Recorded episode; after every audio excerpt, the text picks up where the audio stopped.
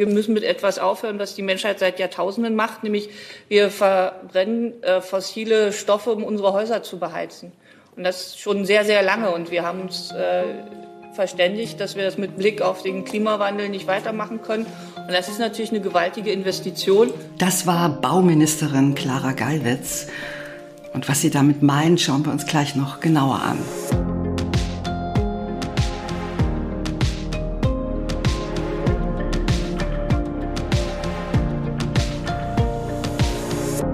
Willkommen beim Klima-Update, dem Nachrichtenpodcast von Klimareporter und der Taz. Wir sprechen wieder über die drei wichtigsten Klimanachrichten der Woche. Ich bin Verena Kern von Klimareporter und spreche heute mit meiner Kollegin Sandra Kirchner. Hey Sandra. Hallo Verena. Ja, wie immer geht es heute um drei Themen. Zuerst sprechen wir über den Überfall von Russland auf die Ukraine, der vor einem Jahr am 24. Februar erfolgt ist. Da schauen wir, was es eigentlich äh, für Konsequenzen für die Umwelt und das Klima hat. Dann sprechen wir über neue Vorschläge für einen nachhaltigen Wohnungs- und Städtebau, der in dieser Woche vorgelegt wurde. Und wenn wir schon beim Bauen sind, bleiben wir auch gleich dabei. Beim dritten Thema geht es um den Neubau von Straßen. Und der ist vermutlich viel klimaschädlicher als gedacht. Ja, fangen wir an mit unserem ersten Thema, dem Ukraine-Krieg, der ja vor genau einem Jahr angefangen hat. Sehr viele Tote, sehr viele Verletzte, sehr viele Schäden und wie sich jetzt zeigt, nicht nur die Menschen leiden unter den militärischen Attacken durch Putins Angriffskrieg auf die Ukraine, es gibt auch verheerende Natur-, Umwelt- und Klimaschäden. Dazu hat Greenpeace äh, einen Report vorgelegt. Dieser Bericht dokumentiert insgesamt so um die 900 Fälle von schweren Umweltschäden. Damit man sich das mal vorstellen kann, was damit gemeint ist, nenne ich da mal ein paar großflächige Waldbrände zum Beispiel. Also etwa in der Region Luhansk, das ist ein Beispiel. Da gab es einen Brand, der durch russische Raketen ausgelöst wurde und 17.000 Hektar Wald waren betroffen. Es geht auch um das Austreten von giftigen Gasen aus Kraftwerken, die beschossen wurden. Und es geht auch um Ölverschmutzung in Gewässern, zum Beispiel ein riesengroßer Ölteppich im Schwarzen Meer durch eine beschossene Ölplattform. Ja, die Liste ist noch nicht zu Ende. Es geht auch um die Zerstörung einer Erdgaspipeline, Angriffe auf das Atomkraftwerk Saporischia, Zerstörung eines Elektrizitätsumspannwerks. Das waren jetzt alles Sachen, die die Energieinfrastruktur betroffen haben, vor allen Dingen, die ja von Russland gezielt angegriffen werden. Aber in Mitleidenschaft gezogen werden auch Wälder und Naturschutzgebiete. Da gibt es auch schon Schätzungen. Rund drei Millionen Hektar Wald sind von Kampfhandlungen betroffen. Ein Drittel aller ukrainischen Wälder sind das. Und bei den Naturschutzgebieten geht man von rund 20 Prozent aus. Das sind 1,24 Millionen Hektar, also wirklich große, große Flächen. Und was man auch noch bedenken muss, es gibt auch eine langfristige Belastung bei den Munitionsresten, also Patronenhülsen, die Schwermetalle enthalten, Schwefel, Kupfer und solche Sachen. Die können dann, wenn sie auf dem Boden liegen, ins Grundwasser gelangen und damit letztendlich Menschen und Tiere schädigen. Wir wollen aber auch über Russland sprechen. Der Krieg hat ja auch im eigenen Land ziemlich große Auswirkungen. Sandra, wie sieht es denn da aus? Ja, genau. Das wirft natürlich Russland auch beim Einsparen von Treibhausgasen und auch beim Ausbau der Erneuerbaren zurück. Also schon allein der Einsatz der ganzen Kriegsmaschinerie ist natürlich überhaupt nicht äh, im Sinne vom Klimaschutz. Allerdings muss man auch sagen, Russland war bei der Klimapolitik noch nie besonders ehrgeizig. Das Land ist ja immerhin der viertgrößte Emittent weltweit. Ähm, würde man die EU noch mitzählen, wäre es nur der fünftgrößte, aber die Aussage ist, ähm, Russland emittiert sehr viele Treibhausgase. Und ähm, das war auch schon vor dem Angriff auf die Ukraine so. Ähm, sie haben ein Ziel bis 2060 also zehn Jahre später, als es das Abkommen von Paris ähm, eigentlich vorgibt, klimaneutral zu werden. Und das soll dann vor allem über die russischen Wälder als Kohlenstoffsenke erreicht werden. Also die Emissionen zu senken, das nimmt sich Russland eigentlich nur so halbherzig vor.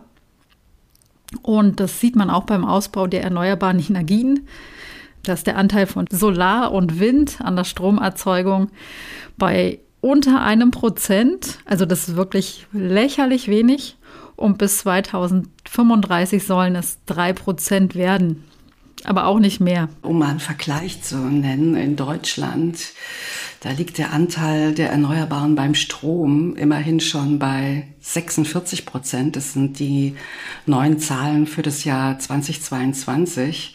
Und die Ziele, die sind auch ein bisschen anders als bei Russland. Ne? Also 2030 wollen wir mindestens 80 Prozent Erneuerbare im Strommix haben und bis 2035 sogar ganz klimaneutral sein in der Stromversorgung. Ja, wie es bis dahin in Russland aussieht, lässt sich schwer abschätzen. Allerdings hat der Krieg ähm, die Situation für die Erneuerbaren nochmal erschwert. Ausländische Investoren, die halt den Ausbau von Wind und Solar in Russland vorangetrieben haben, haben sich aus dem Land zurückgezogen.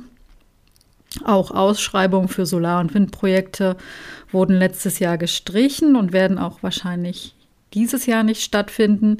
Das wirft also den gesamten Sektor zurück. Ja, und auch in anderen Bereichen hat Russland nach dem Beginn des Krieges Vorgaben zum Umweltschutz aufgeweicht. Also zum Beispiel wurde die Entwicklung von Wirtschaftsprojekten in Naturschutzgebieten erleichtert. Und ganz klar, Russland möchte natürlich auch künftig noch mehr Erdgas nutzen. Ähm, deshalb ist es schwer abzuschätzen, wie sich die Emissionen des Landes langfristig entwickeln.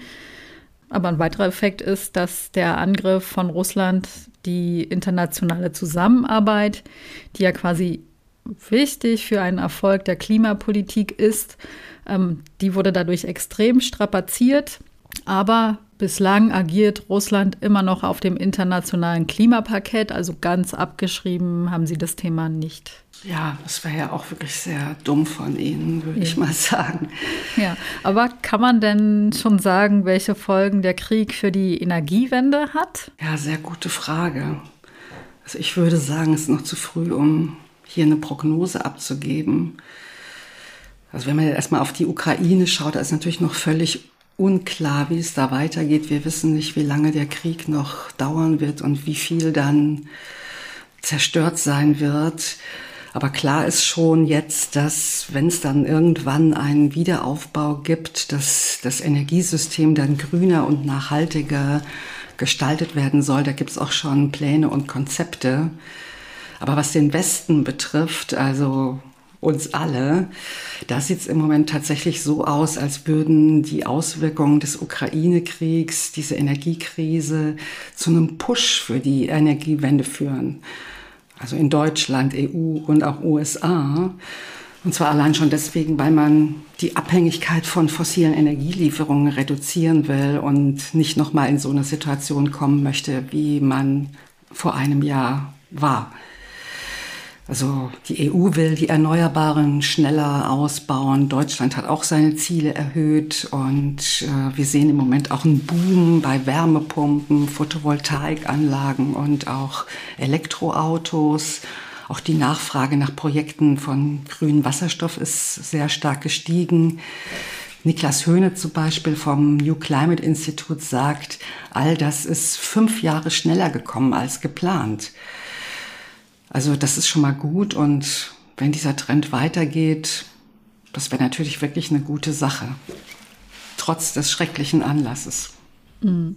Ja, kommen wir mal zu unserem zweiten Thema, nämlich den Gebäudesektor, der ja auch sehr großen Nachholbedarf hat. Wir haben schon häufiger hier im Podcast darüber gesprochen. Und diese Woche hat das UBA, das Umweltbundesamt, äh, eine Studie vorgestellt zum nachhaltigen Wohnungs- und Städtebau. Da haben der UBA-Präsident Dirk Messner am Montag das Papier vorgestellt, zusammen mit Clara Geiwitz, die Bauministerin von der SPD und Steffi Lemke, die Umweltministerin von den Grünen. Also das heißt, von der Ampel war Rot und Grün vertreten, Gelb mhm. aber nicht. Und wie wir später noch sehen werden, ist es durchaus ein Problem. Also um mal kurz ganz kurz zu umreißen, worum es da ging. Es wirklich sehr viele Empfehlungen ähm, in diesem Papier. Dirk Messner, der UBA-Chef, hat vor allen Dingen sechs Punkte hervorgehoben und die kann ich auch mal nennen, dass man einfach mal so ein Gespür bekommt, was da gemeint ist.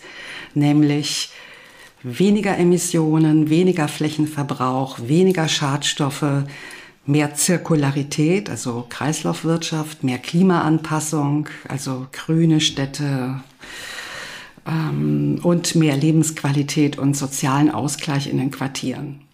Und um das Ganze mal auf eine Formel zu bringen, könnte man sagen, die plädieren dafür, dass man mehr Umbau und Umnutzung macht und weniger Neubau. Aber gucken wir uns erstmal den Stand der Dinge bei den Gebäuden an. Warum ist es denn eine gute Idee, mehr äh, im Bestand weiterzuentwickeln, als äh, neu zu bauen? Ja, du hast es schon gesagt, der Nachholbedarf ist riesig.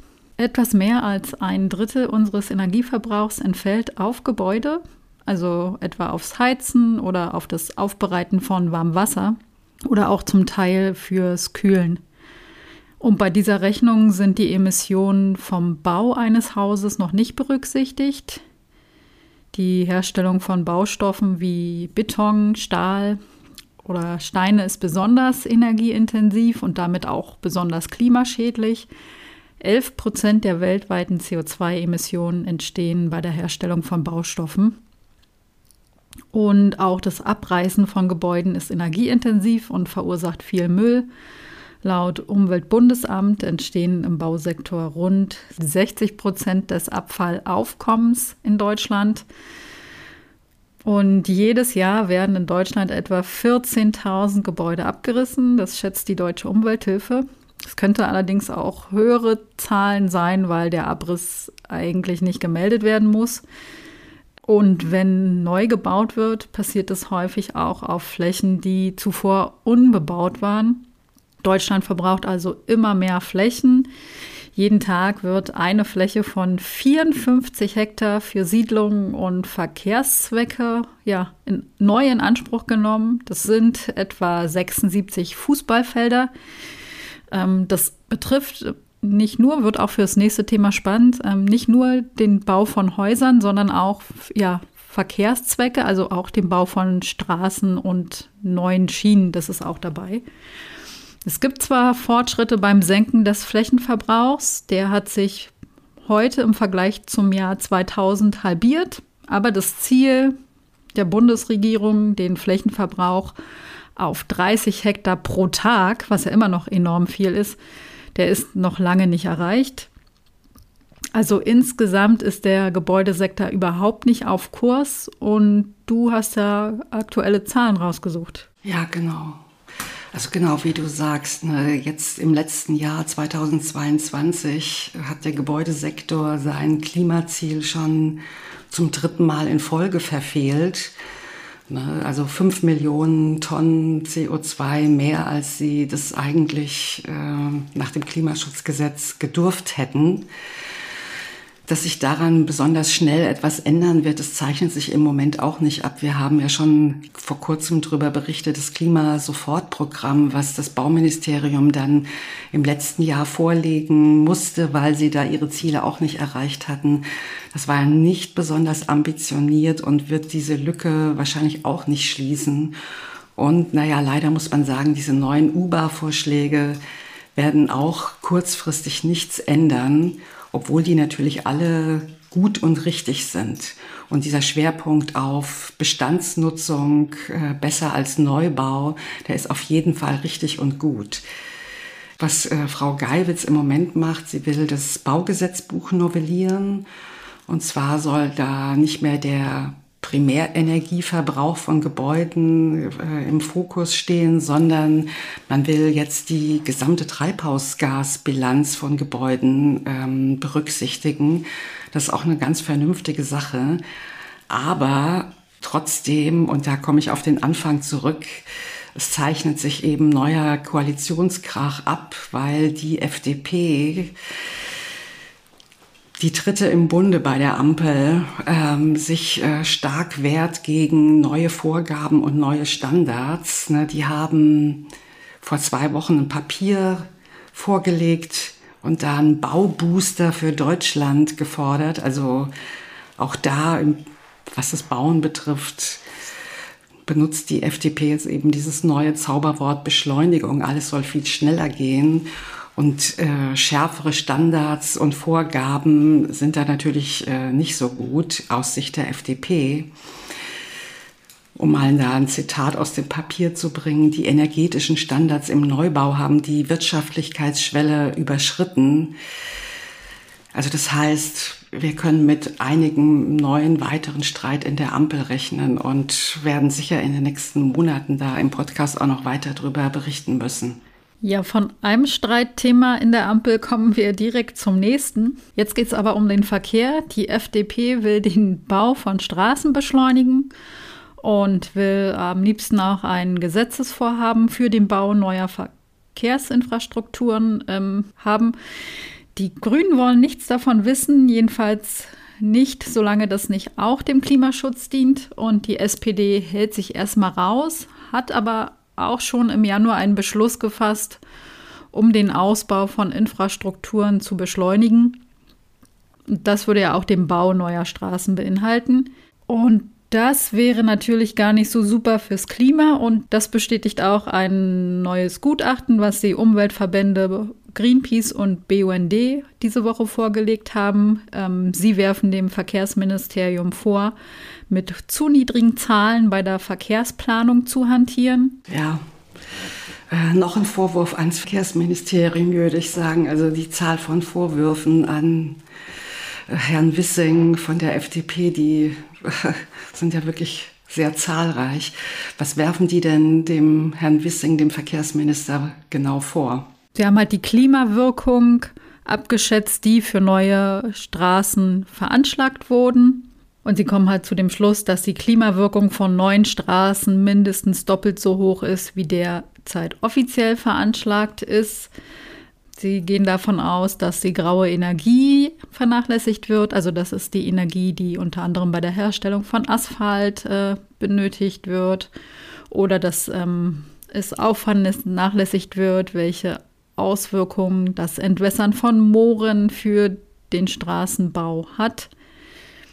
Genau, und sie gehen davon aus, ja, dass die Auswirkungen vom zunehmenden Lkw-Verkehr, der eben durch neue Autobahnen entsteht, viel zu niedrig bewertet wird.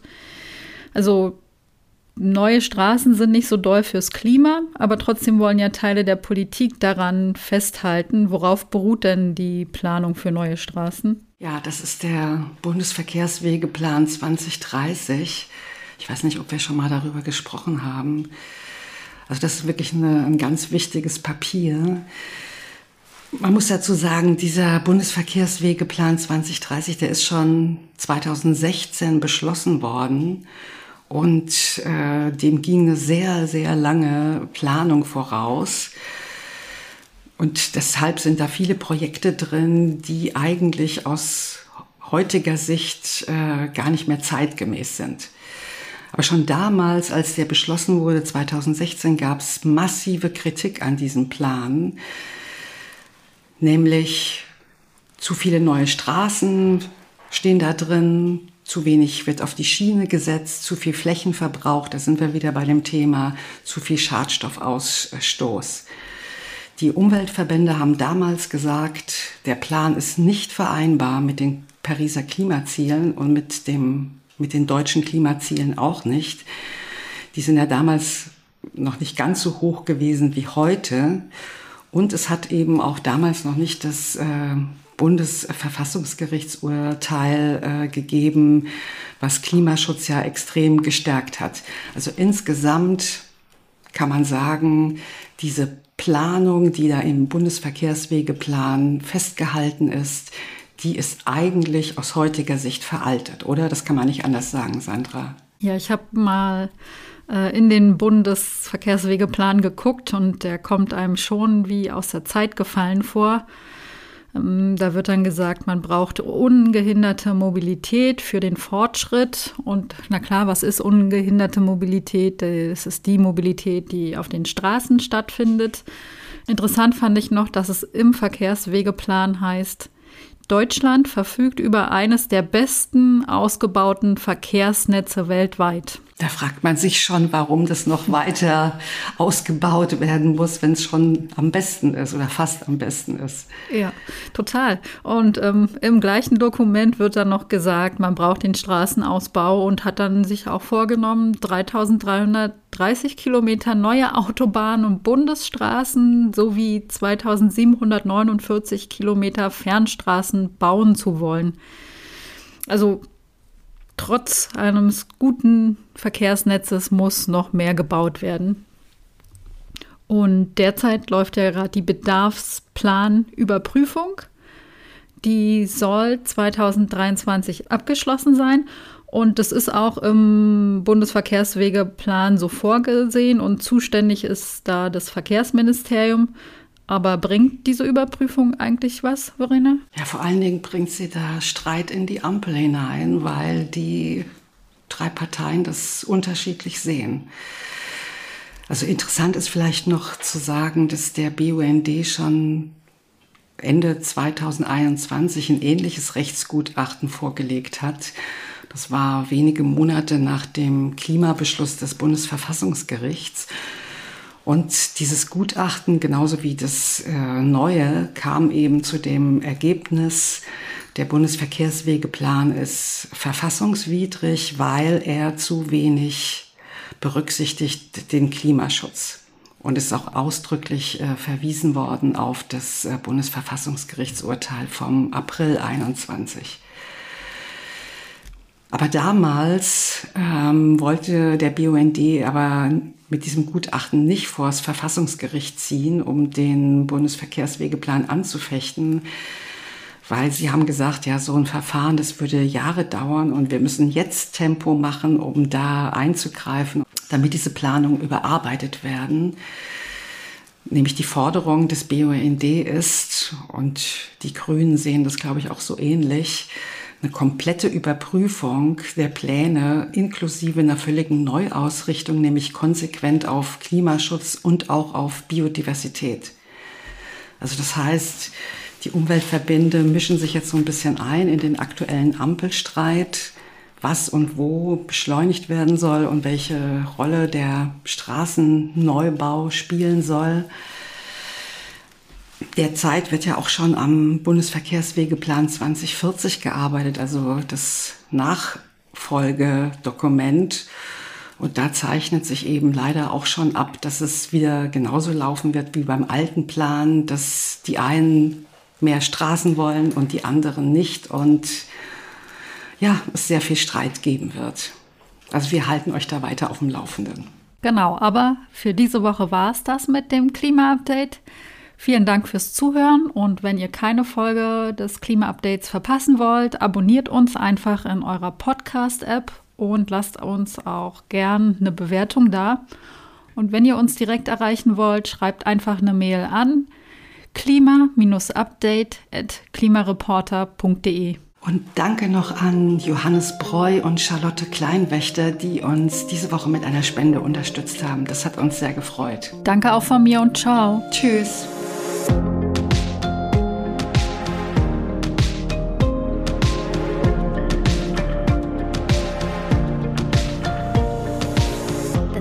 Klima-Update ist ein Projekt des Klimawissen e.V. in Kooperation mit Taz der Tageszeitung.